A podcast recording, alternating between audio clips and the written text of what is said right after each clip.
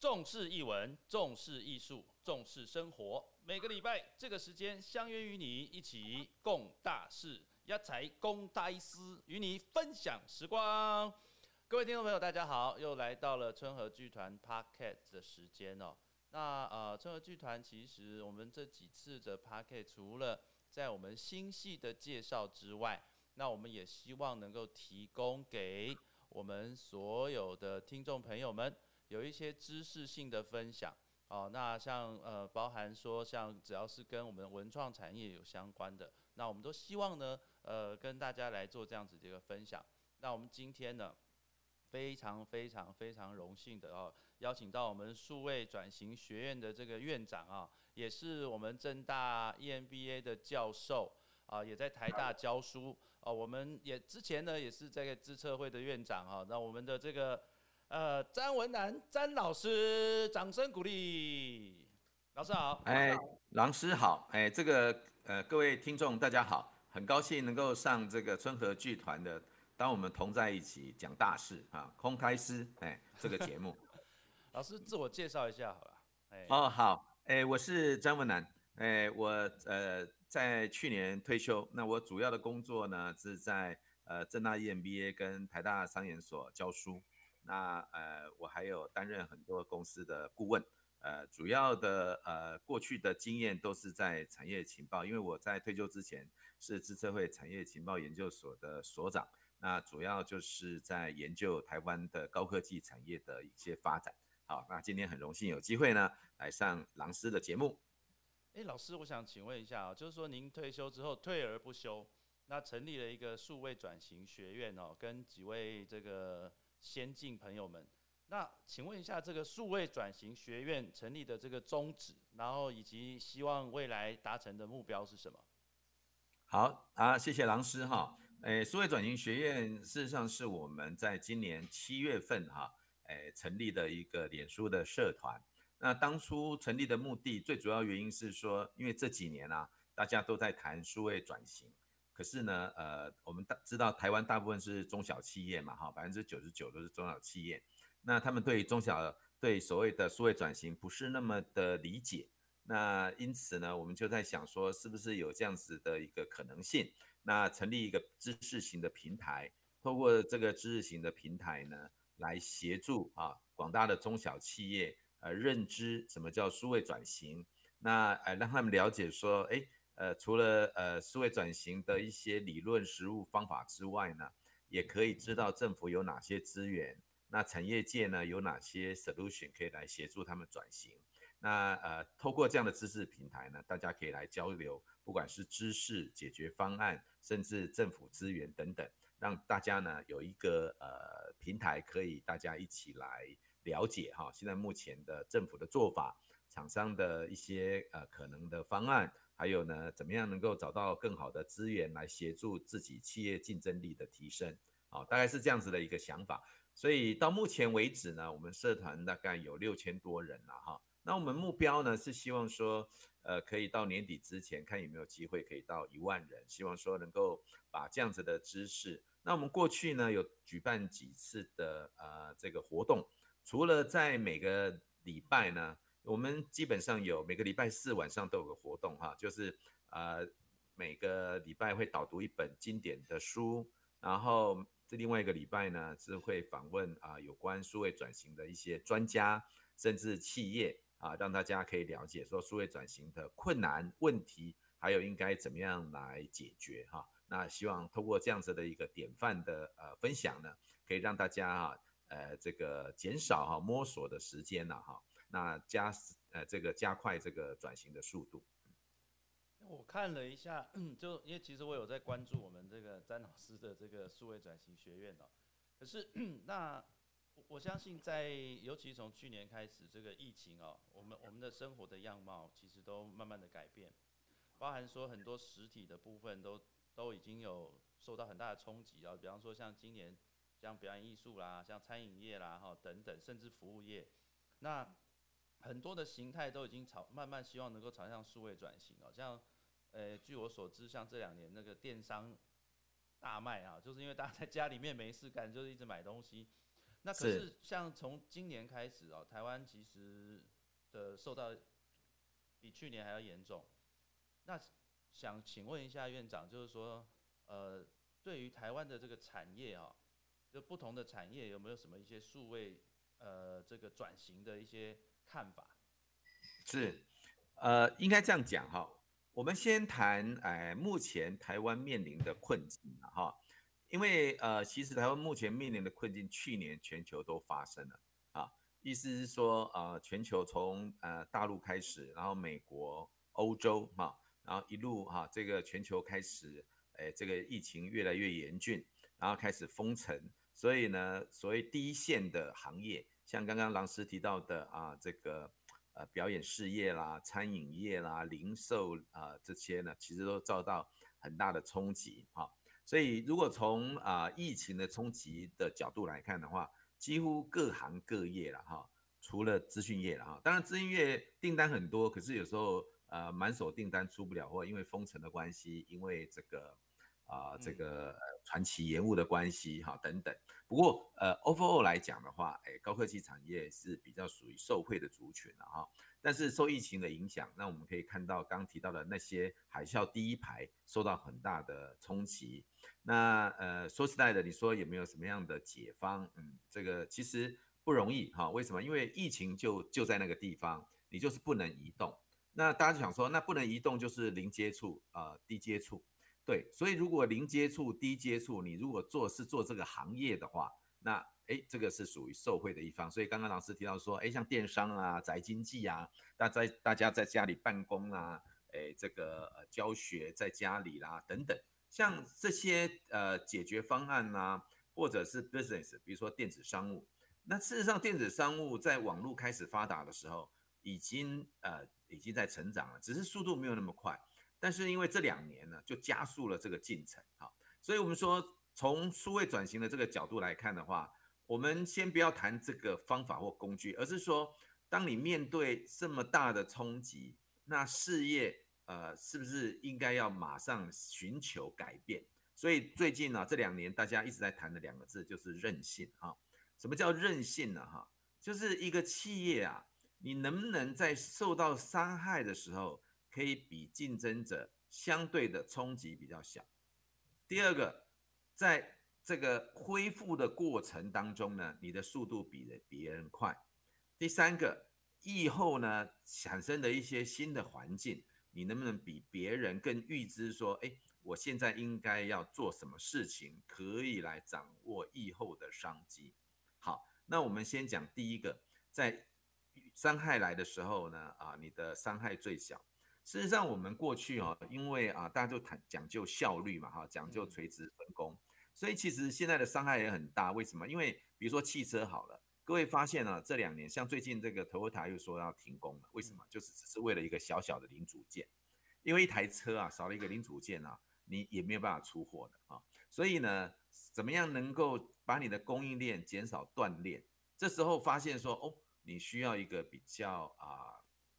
好的，适当的库存，因为以前是讲究零库存嘛，哈。好，那再回到我们刚提到的，哎，这个做生意这些角度，那像那个日本的经营之圣稻盛和夫他就讲啊，他说啊，这个现金流对企业是非常重要的，所以呢，他说像他的公司啊，可以在三四年都没有营业额的情况之下，他还可以生存，意思就是说哈，他怎么样能够在这样子的一个冲起来的时候呢，可以哈持续啊长大，那。原因就是靠平常的时候呢，他要做一些高利润的生意啊，哈，所以他就提升了，说他每年呢，他说他的生意啊，如果利润没有 ten percent 以上的，大概就很难。所以你会发现说，哈，我们去年啊，疫情刚开始的时候，有很多的餐厅就倒闭了嘛，对不对？哈，那再来呢，今年哇，这个从五月开始的时候，再有一些餐厅也开始要倒了啊，所以这表示说。我们过去的那个呃韧性哈，就是并没有储备啊哈，意思我们以前并没有够的现金流来预备寒冬这件事情，因为大家没想到嘛哈。好，这是第一个部分。第二个怎么恢复最快呢？这恢复最快呢，这个就说起来就比较困难哈。所以困难意思就是说，举例来讲，像这个呃稻盛和夫他就提到啊，他的例子啊，他说我在经济不景气的时候。大家好像都束手无策嘛，对不对哈？他反而要大家更忙，因为不要第一个不要让大家失去斗志嘛，哈。所以你有没有发现哦，那个当去年要今年那个王王品餐厅啊，他们到每一个人都要去做直播啊，为什么呢？练习直播卖便当，所以每一家店长都跑去直播卖便当。那雄狮也是，虽然他们受到很大的冲击，他们还是要做几件事，就是说我们还是要啊在努力求生。好，大家要有一个呃动员大家的那个呃每一个人的能力，然后全员呢来进行哈，这个是第二步了哈。那当然在第三步就是说，像我们知道说那个 luggage 这个行业啊，啊就是我们呃创业主班嘛哈，有那个做那个呃 luggage 行李箱，对，他就那个我们那个阿贵斯他就一直想到说哇，那现在到底应该怎么？因为真的冲击很大嘛哈，但是他也是马一直在想说。还有没有什么产品啊？是现阶段需要的，好，马上很快的可以转。这个因为我们过去有很大的弹性嘛，所以你怎么样去转到说现在的商品？比如说他就去设计说，哦，现在呢大家那个哎都是当天出差，但不出国嘛，哈，假设在国内出差，那他的包包要小一点的啊，啊设计的产品服务各方面，就好像说你如果是餐饮业，如果固守实体店，那就麻烦了。所以你要怎么很快的上网，然后呢，加上找那个吴博义啊，哈，好朋友，或者是富邦达哈，觉得你东西可以上，可是上了之后呢，你要想办法怎么样让这个上的之前啊，可以让我们的哎大家都知道你这家店已经上了，然后会选你的东西。那当然选的过程当中，你就要想了，怎么样让你的产品啊，比如说我到店里来面吃的温度。跟你拿到家里面吃的时候的温度是一样的。像我那天听这个王品的副董事长就讲了，他们就一直在研发说这个牛排啊，因为有时候冷掉就不好吃了嘛，对不对哈？所以就怎么样能够在家里面吃的时候，哎，至少那个温度不会下降太多，让它感觉哎不会差很多这样哈。所以这些都是我们知道说你需要在这个疫情时期，甚至因应整个疫情变化之后所要采取的措施了哈。那。那刚刚我想老师讲得很清楚啊，第一个就是说，像这种特殊变化的情况的时候，第一个就是说你的这个韧性，然后呢，呃，影响的呃范围要比较慢，然后呢，恢复的要比较快，哦，对吧？哦，那大概对对对 对，老师讲，然后然后要掌握到最新的商机，对，掌握最新的商机，然后，哎，刚刚老师讲到一个我们的痛处啊。刚刚稻盛和夫说他三五年哦，都都都有办法营业下去啊，现金很多哈。可是 其实，在呃以我们现在表演艺术跟文化产业来讲啊，其实最缺的就是现金。也就是说，其实尤其是像，相信老师也听过一句话哈，表演艺术在基本上是衰于百业之前嘛哈，兴于百业之后。那像呃，它不但它不但现金流低哦。而且产值也低啊，哦，就以台湾来讲，整体的产值相对相对来讲，我我就单指表演艺术了哈，我文创当然有分很多的类型哈，表演艺术的产值相对的低。那刚刚老师提到，其实老师讲完之后，我们也在我们也在思考说，OK，那你第一个你的影响的比较慢，然后要恢复的比较快，然后又要有新的这个转换，其实我们也一直在一直在。往这个方面去思考哈，但是呢，这句话就已经写在前面了嘛哈，衰于百业之前，兴于百业之后，所以呢，我们就算想要恢复啊，也不可能到恢复的很快。那我们被停止，我们这个一定是在海啸的前排。那我不晓得老师对表演艺术这种特殊的工作性质的状况来讲。你觉得有什么方式做一些其他的数位转型？呃，我我先谈一下我对表演艺术的理解啦。我是很喜欢欣赏表演艺术啦，哈。因为我这个启蒙于我的恩师啊，哈，就是我的呃硕士班的指导教授吴敬吉老师哈，哎，对，他是我的指导教授，所以他从我很年轻的时候就带我去看表演，所以所以呢，哎，我当然没有他那么厉害啊，我就是说，哎，这个所以也耳濡目染哈，哎，这个对于这个文艺的行业啊，非常的啊，呃有兴趣。那另外呢，我大学的时候啊，我在啊中央大学的时候，呃。也是应该是中央大学有史以来哈，呃在学校办那个云门舞集跟兰陵剧坊哈，那时候哎就是我负责筹办的，那应该是在四十年前了哈。所以呃，其实我对于筹办这个事情啊，其实还有点理解哈。因为在比如讲找云门舞集来的时候，那那个钱呢，第一个我就到处去找钱，那从学校啦啊，然后呢呃卖门票啦哈，然后卖到诶全桃园中立的学校都去卖啊。到了云门舞集的时候啊，也是一样哈，就是诶分多少票给各个学校的班联会啊等等啊哈。其实要筹办一个像这样您刚提到的说它是啊。兴于百业之后嘛，哈，因为大家有钱了才会想到说去，呃，先够八道加够不做，对吧？哈，就是先还是要吃饱嘛，所以再才去看观赏这个文艺事业。如果我们知道这个是常态的时候，那我们平常其实假设啦，是我来经营这个事情的话，那我就会想哦，那有没有最坏的情况会发生啊？就像现在就是可能不是最坏，可能还有更坏了哈。我的意思是说，像我们呃念管理的人哈，就是因为我们在做智库嘛，我们常常会跟政府讲说，我们最坏的情境是什么？我们常会给他讲个最坏情境。那最坏的情境你可以做什么？那最好的情境可能是怎么样的情情况？那我们要做什么准备？回到我们的文呃表演事业，我觉得也是如此。假设我们真的是一个行业是衰于百业之前，兴于百业之后的话，事实上可能从一开始。你在做这个事业的时候，就要想你的 business model 啊，就是怎么样能够，因为呃，有些我我看是有些人是比较不在乎这些钱啊，然后就为理想嘛，那那是另外一件事情。对对。如果是要把它变成一个 business 的话啊，那可能不太一样。我有举个例哈，我一个朋友本来在一个高科技公司上班，然后到一家艺术事业哈去工作，结果我们发现呢，这个艺术工作的负责人。他对于这个完美跟呃这个流芳百世是非常关注的，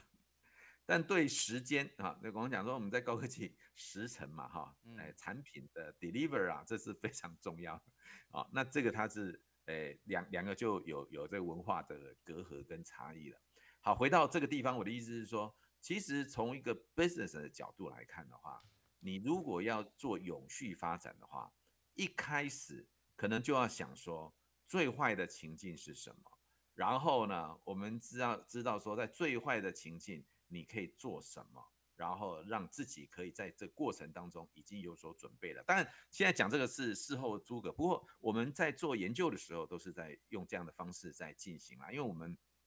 没有实际去做这样子。不过你从 business 刚刚提到稻盛和夫这个就是这样概念，说他一成立就告诉自己说他一定要。那个利润啊，利润如果没有做到 ten percent 哦，它是没有办法，因为你有利润，你看利润要分三等份，一份继续做研发，一份呢给员工，对不对？那一份呢，这就是回馈给股东嘛。那为什么要做研发？就是你希望有这个，哎，这个持续后面的产品跟服务嘛。所以，当然如果你分四份，那就更好了，就是以备不时之需哈。那另外就刚讲用四份的角度来处理，这个时候我们就知道这就是任性了。任性是要付出成本的啦，哈，所以说我们刚讲嘛，哈，你效率零库存，你当然，哎，成本降低。可是你如果要最适库存的话，你就必须要负担成本。所以说，如果我们从经营事业的角度来看的话，你一定要有那个，我们知道说，哎呀，这个最坏情境的可能是什么，然后呢，来思考你的长期的发展，哈，这是第一个。第二个，当你在靠思考这个最坏情境的时候，你要想几件事情哦，就是我们知道说。表演事业嘛，哈，我们知道说这个，呃，数位内容行业有一个名词叫做一元多用。我我们看到很多的，比如说像迪士尼啊，或者国外的这些文创事业，就是一元多用的非常好哈。所以你也一开始的时候，哦，因为我看你们的节目也有请那个冯老师来嘛，哈，他就 谈著作权的，哎，对对对，就是说你的一元可不可以多用？而在一元多用的时候，你现在就要去想这个事情了哈。好，这个是我们第二个在说，哎，如果我们应该有所筹筹备，这个不管是我们从，哎，这个因为经营说实在只有两件事嘛哈，一个就是营收增加，一个是成本降低，那你就有利润嘛，对不对哈？那你怎么去讲营收增加的事情？再来呢，就是营收的组成，营收的组成由于其对非盈利事业就更重要了哈。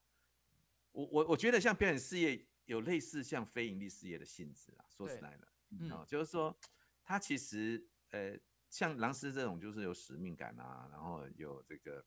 就是理想性啊、热血啊这样子啊，虽然有点年纪了，但是还是不 不忘初衷。不要开玩笑，你还很年轻呢，对我头发跟你一样 白。开玩笑，开玩笑。好，但是呢，非盈利事业也是有很大的问题。个人发现说，当寒冬的时候，他的募款就不不足了，对不对？所以你就要想说，你的收入结构啊，有多少是属于啊，比如说 A A 的呃组成，B 组成，C 组成。我举个例啊，比如说医院好了，你你你觉得医院是就是那像长庚医院呐、台大医院，你觉得它是赚钱还是赔钱？呃，台大我不知道，长庚应该有赚，嘿，嗯，哎，对我们看到财务报表是赚很多，赚六七，但事实上本业是赔钱的。嗯哼，它是怎么赚钱的呢？因为在它的基金里面有好好好多股票，这个股票就是台硕四宝，嗯，所以每年都会固定给他很多钱，所以本业是亏钱的，嗯，什么意思？也就是说，当你在做一些医院，它也是个非盈利事业嘛，对不对？啊，那私立医院就会想尽办法，看看怎么样能够自给自足，甚甚至赚钱。但是我们刚刚提到了说，诶像长庚这种这么大型的医院也赔钱哦，啊，它提供的医疗服务算是国内非常好的嘛，对。那原因就是在于说，它的长庚基金会里面有一大部分的收入是来自于他拥有的股票，所以我讲的事情哈，意思就是说，假设春和剧团是一个基金会的话，那他应该要有一些固定的收入。最近你有没有看那个浪漫医师金师傅？呃，我我哦，那你要看一下啊，我我觉得他跟我跟我的想法是完全一样的。嗯嗯嗯，他呢其实是专门做帮人家做急救的啊，但是呢，他一直很想救人，然后但是是赔钱的。嗯，从财团的角度来看，那赔钱他可以把他关起来。嗯，那后来呢，那刚好他救了财团的会长，所以会长 就，当然这个有点理想性啊。那个财团会长就就告诉他的女儿说：“你要继承我的家产。”你每年要拨多少预算给这个呃呃这个浪漫医师金师傅的这个医院？嗯，然后呢，他也去跟政府啊，就固定的有一些呃补助、研究计划等等。好，那我的意思就是说，在你的收入的结构里面，你就要去想这个事情，怎么样让自己在这几个方面呢都有所啊，就不能有所偏废啦。你你这样想嘛，一定如果有个 portfolio 的话，哈。你就不会因为哦这个部分收掉了哇，那其他就产生很大我们刚常讲的就是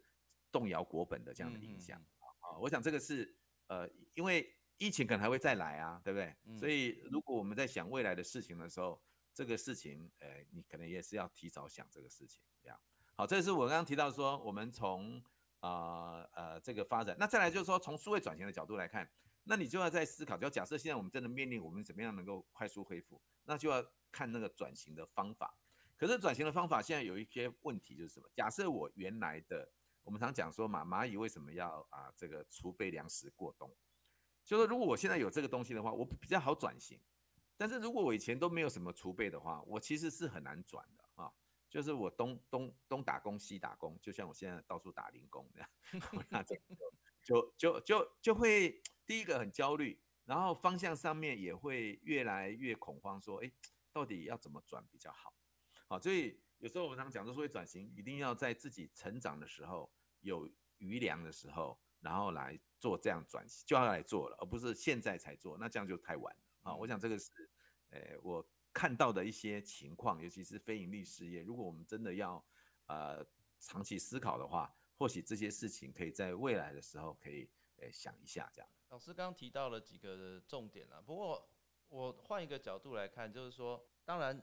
剧团在台湾台北市的这个剧团是非营利组织是没有错的啊，但是我们应该很难会有股票的啊，没有，很难会有人捐股票的。但是我我要我要讲的是说，嗯，我们先不讲国外好，就讲国内。刚刚老师提到几个部分，想再跟老师请教一下，就是说，第一个，呃，这从今年开始哦，其实去年就开始了，就是说。呃，文化部也好了，两厅院也好，它其实开始要做一个所谓的数位呃线上剧场的概念哈。是。那我们前两天也刚好尝试，就是所谓的直播的售票演出，OK。嗯。那可是实际上，我我不知道老师有没有看线上剧场。线上剧场，哎，这个你们的那个《当我们同在一起》啊，还有那个呃后来绿光剧团的，我都有看。有看嘛哈？嗯。那你会发现说，其实呃很多人都在提示说啊，那你剧场怎么样可以在线上做欣赏啊？可是相对来讲。其实对我们来说，那个是一个呃没有办法回收的事业，OK？对，没有办法回收的事业，就是说它毕竟它不是呃，就我就简单，我们就用成本来算好了。我一场演出，我在国家剧院，我如果是售票的话，我可能售票如果卖卖卖到八成，我可能有呃一百万的收入。可是如果是在线上的话，呃。啊，八成我可能有一百万，然后可能是大概一千一千人左右，可是在线上的一千人左右的话，大概你我们只能大概收到二十万两成左右，可是这完全是不符合成本的，完全不符合成本的，所以我不知道老师对于说是好这种所谓的线上这件事情来讲，线上剧场，就你这样看，因为你看到很多都是免费的嘛。对对，免费的其实意义不大，那个只是让大家培养培养一个习惯而已。嗯。可是当大家都都不愿意出门，都在线上看的时候，其实对表演艺术来讲，本身也不是一件好事吧？呃，应该这样说哈，你你要这样想，一个假设你的线上剧场是假设那出剧哈是一个产品的话，那我们就要想那个一元多用的事情。一元多用是 A 加 B 加 C，线上它是一个哈。就是你，你要去思考它的各种通路的可能性，然后去思考它的回收了哈。我我举几个例子啊，你参考一下。第一个，比如说 Netflix，Netflix 它是吃到饱，对不对？然后你就每个月订阅啊，这是一种。另外一种呢是爱奇艺，爱奇艺呢它有活动，然后有广告，然后也有节目，所以呢它是 combination 那我一直觉得以台湾的角度来讲，一定是一个 combination。为什么？因为台湾的市场实在太小了，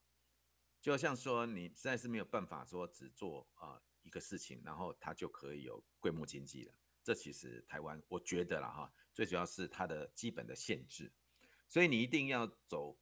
范畴经济。像那个 Netflix 是一个规模经济的发挥了哈，就是因为量很大嘛哈，然后呢它透过全球的市场。那假设我们是做小那个小众，我所以小众就是台湾市场的话。嗯除非你的目标是全球市场，那如果我们是小众市场的话，那你恐恐怕就要有那个范畴经济的打算。范畴经济的意思就是说，跟一元多用很类似啊，就是我能不能透过，我们就说一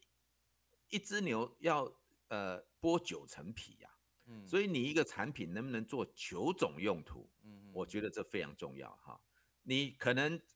一种用途你可能呃亏钱。两种用途亏钱，三种用途可能亏钱，到四种用途的时候可能 break even，但五种用途你就纯赚了，然后六七八，所以这是要从这个角度去想你的这个 business model 哈，这是一个。再来哈，呃，因为主持那个呃就是数位转型的节目嘛哈，然后遇到一些中小企业，那中小企业的老板就跟我讲，哎，我觉得他们有时候遇到这些困难啊，那他们想的方法也让我觉得很有趣。我举个例，第一个。有一家那个在四零的美发店，嗯，他本来有十家店，嗯，现在只剩下四家店。为什么？因为开门就柴米油盐酱醋茶，然后现在都不能开店啊，美容院嘛，哈，那现在怎么办？哎，老板跟我说，他现在在卖那个大闸蟹跟百香果啊，那个蜂蜜，啊，为什么？哎，这就是我最近写了一篇文章，就谈到说，在这个时候，你一定要开始来盘点你的资源是什么。他哦发现，他这都不能做生意了嘛。可是他过去十几年累积的客户，嗯，大概有数十万人，在脸书、在 Line 上面，嗯嗯。这时候为什么我们强调这个 data 的重要？嗯，因为他的脸书，因为他的社群，他就开始想说，哎，那他有什么东西可以跟他们交流，跟呃这个销售？结果他们卖什么？他发现，哎，他丈老丢郎拔哈，那岳父。是那个卖百香果啊，蜂蜜啊，都是那个脏话好像第一名的。他哥哥在呃南部啊卖大闸蟹，就是养大闸蟹。他就用这个数十万的 database 哈，呃，来销售，因为都是他忠诚的客户嘛，就是都常常来他的那个美美发店啊，这是一个例子。那我最近呢到那个阿寿皮鞋去访问他们董事长，嗯，还有那个呃曼都，嗯，那曼都刚提到的，他现在也在卖小美冰淇淋啊，嗯嗯，还有那个台塑啊这个羊肉炉，嗯，羊肉炉啊，原因也就是在他的客群，就是我的客群，我的客户怎么样能够发挥范畴经济，在这个客户上面跟我们有关系的，可以往前来销售。那阿寿除了卖鞋子之外，你知道阿寿有卖年菜吗？我想大部分人都不知道 啊。但是他年菜一年可以卖到一千多万了哈，这个年菜而已啊，还不光他，你可以到那个阿寿生活网去看一下，然后卖电器啊卖，啊又发现说，哎，他有一百八十万个客户买过鞋的。可是你你买了鞋，你三个月后还会去买鞋吗？不会嘛？对 那你怎么样？所以他就逐渐从足下健康、脚底健康，慢慢的发展就。足下健康生根，然后进一步的去发展到转型到所谓的美好生活。所以呢，卖冰糕啦，卖呃糕饼啦等等哈。那原因就在于说，他盘点出他原有的资源，这个资源呢啊，就是哎他的客户，他的 database。那怎么样能够透过这个 database 呢，可以去像他说啊，有一些呃这个店哈，那个阿公阿妈去买他们鞋之后，还会买礼券，那礼券一买就可以买哎这个几十万这样。哦，这个 也是我们老人经济哈，可可能也是一个方法。好，那我现在讲这个例子是说，呃，当我们呃在思考未来的转型的时候，我们现有的资源的盘点其实是非常重要的哈。我的资源的盘点，这个资源包括两件事情，一个是资产，一个是能力啊哈。资产的第一个就是有形资产啊，比如说我还有多少的现金，我还有多少设备，我还有土地、厂房，还是呃房间、房子。好，这是一个。那我们在想说它可以做什么用喽？第二个呢是无形资产，无形资产就是你的 database 啊，你的人脉啊。呃，像刚刚有没有他牛郎把在卖百香果、卖蜂蜜啊？他哥哥在卖大闸蟹啊？他朋友怎么样啊？哎，这些人脉啊，这都是你的无形资产。那再来就是能力了，能力就是所谓的组织能力跟个人能力。比如说我们春和集团啊，那我们过去呢培养了什么样的？capability，而这个能力呢，可以怎么样能够进一步的去发挥啊？那这个是就像说那个王平那个店长嘛，哈啊招待客人啊，服务客人很好，后来就去发挥说，哎，可不可以说，哎，大家一起来啊，来弄个直播，或者是那雄狮他们也在做政府的什么地方特产的服务啊等等，做转来这样子。那个人能力呢，不用讲了，现在很多的大老板都在做直播了哈，像那个大陆有没有那个卖冷气的啊？自己出来卖冷气，我还听说那个卖床垫的，光直播一个月可以卖到十几万啊，那当然是市场很大了哈，十几万床这样哈。好，那意思就是说大家都要重新盘点一下哈，是自己的资产跟能力，然后呢看外在环境，我们有什么样的机会可以来去诶抓取哈，这是我们在思考说未来变化的时候，你可以呃采取的一些诶方向跟动作了哈。老师讲这些，让我们。我觉得应该很多听众都，因为其实表演艺术的人哦，大概有两种特性哦，一种就是说刚刚老师讲的浪漫哈，理想，对对对对。但是刚刚老师讲的都非常非常的实际，就是有点一针见血哈，所以刚刚听完之后，我是整个人有点这个醍醐灌顶，有没有？就觉得说，哎，那我们实际上有更多的呃东西可以来运用，那。我们再回到表演艺术这边，你因为刚其实我们在前面聊天的时候，老师有提到说，连太阳都倒了，连百老汇都停了这个一年多了。OK，嗯，呃，我不晓得说，老师你在看这些国外产业的这些部分的时候，那像太阳，你觉得它还有可能再再起来吗？因为太阳就很摆明了，它就是一个呃现金流不够的状态嘛。嗯，对，嗯，对。诶，我我觉我觉得那个第一件事情哦，还是要想这个事情，就是说，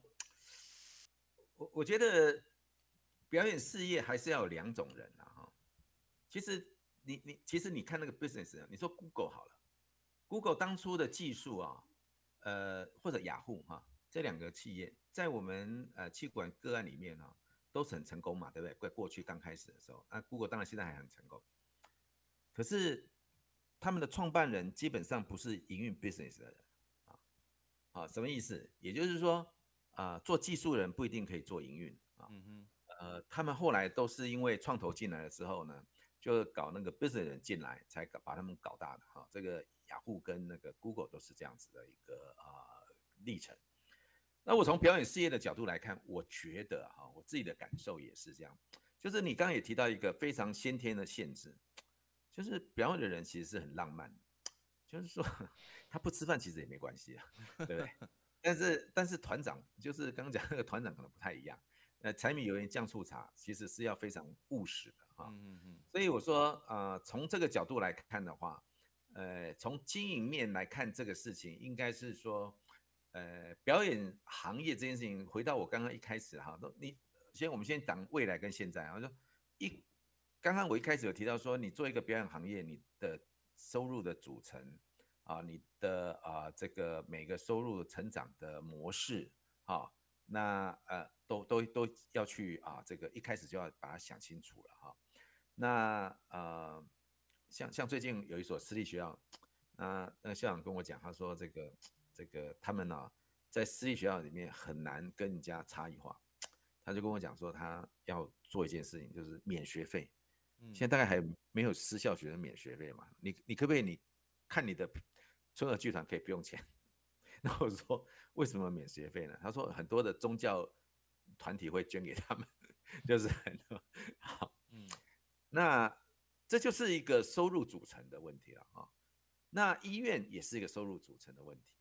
我觉得企业也是收入组成的，就像我们这个行业啊，就顾问行业，也不能只单靠政府收入啊，所以你会有各种不同的收入，产品的、专案的、服务的等等，就刚刚讲的一二三四五六七八九啊，这个剥九层皮的概念的服务。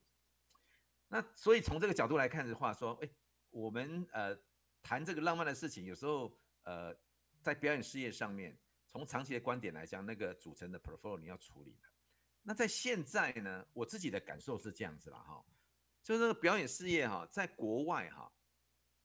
以前是因为呃有用新新的科技，看看可不可以呃像比如说五 G 啦，或者是 VR 啦哈，当时他们是希望说新的科技来临的时候，可以让大家那时候不是说不去到剧院，而是说他在家里面就可以享受到这些高画质的哈，然后像莅临现场的表演，假设。这个可以成真的话，那我觉得这个市场是有的，但是问题是因为现在的技术还是不成熟了哈，然后成本是很高了哈，所以上次北流嘛哈，那时候要做一个五 G 的这个音乐的现场表演，嗯，事实上那个效果就没有说真的是你还到临场这么好，但是大陆有尝试在做，大家就尝试的在做这个事情，就是就是你可以在家里看那个呃什么张学友的表演啊，哈，那带个 VR 啊等等啊。那我我觉得这个都是还是在尝试中，就是大家也在思考说所谓的零接触的，不管是购物啦，呃，看表演呐，啊等等这样子。但是我觉得目前都还不成熟了哈，嗯所以还是要回到呃目前我们的本业，就是说，呃不是本业，就是说以现在的技术可以做到的商模来处理这样的事情。好，我觉得这个是不容易了哈。那我们看到说台湾最近有一些。啊，这个呃表演吧，表演都是用五 G 啊，比如说什么两厅院呐，用无这个无线头盔啦、VR 啦、三百六十度摄影，或者国光剧团的什么四 D 技术啦，什么合一文化的这些呃东西啦，余光岛啊艺术节等等，那基本上都是要用专案的方式来进行，用专案，它其实是没有，不过专案也是一种收入就是了，所以我常常说，哎。你的专案啊，所以我们在软体行业哈，我们常讲的一个 business model 是这样子哈，就是说，诶，你你听听看啊，就是很多的软体公司是因为这样的成功，有没有？一开始软体公司是以接专案起家，大部分都这样子。嗯嗯，没错。专案把它变产品，嗯，所以你就不用 tailor made 那么多，嗯，产品把它变模组，模组把它变服务，所以我们常讲说，专案要产品化，产品要模组化，模组要服务化。它的模组这样偷拼拼贴，好就可以，这时候时候你的成本就会降低了。好，好，所以如果我们说从表演事业的角度来看，不过，呃，以现在的情况，我的理解是，几乎是表演的所有的行业，呃，所有的几乎啦，诶，好像无一幸免啊，这样哈，所以其实是真的是很困难、很挑战哈啊。不过我说，因为虽然困难挑战呢，我们还是要去思考说，我说比较务实，不是浪漫的哈。我举几个例子，你听听看哈。我看，我看最近有看很多的那个课程嘛，对不对哈？嗯。但你们应就是我刚讲的一二三四五六七八九，你们要试着去想想这样的事情。你们的原来的能力，你们能力的 core c o m p e t 是什么？脑力激荡一下，你们就是表演嘛。你们表演的技巧、表演的能力，可不可以变成一个课程？可以变成一个什么样的 business？好，然后呢，这个课程除了线上的，可不可以到呃那个学校去教，而不是学校企业去教哈？但是它是比较 business oriented 的，好，类似这样的。我是说，可能要把各种不同的产品服务，因为我们在教那个产品选选择的时候，嗯，也是会跟企业讲说，你一定要想下一波的产品嘛。嗯，这时候你的下一波产品要怎么想呢？有人是在现有市场想新产品，有人是以现有产品去开拓新市场，有人是走多角化。啊，那从从这个角度来看，你们的东西可不可以到新市场？可不可以用你们的东西有新产品、新服务，甚至有多角化的可能？这些呢，可能都是需要呃呃这个思考的摸索的方向嗯，今天非常谢谢老师了哈，那等一下 再私下请教一下老师哈，关于五 G 的问题。我们今天节目哦，这哎，老师刚其实。今天听老师讲，有点就是重新上课的感觉啊，因为我当年，当年在这个正大我们非营利组的时候，实际上我们没有修过詹老师的课哈，所以我应该要再去补上一下哈。再再次的谢谢我们的詹老师、詹教授来跟我们分享这么多，我相信很多的这个译文朋友们也开始去思考，你到底有多少能力？好，比方说你要怎么样把你的能力分成九九种，对不对？一元九用哈。一元多用，一元多用，然后要有这个呃范畴经济的概念，要怎么样把想象说你可能会有这个叫做呃九九神功吗？啊没有 九种神功啦，不是九九神功啊，我的九种收入，九种九种收入哈，九种可能的收入来让自己不要被这个假设说你今天是一个演员，那你的这个都被取消了，像刚刚这个老师也说了，哎。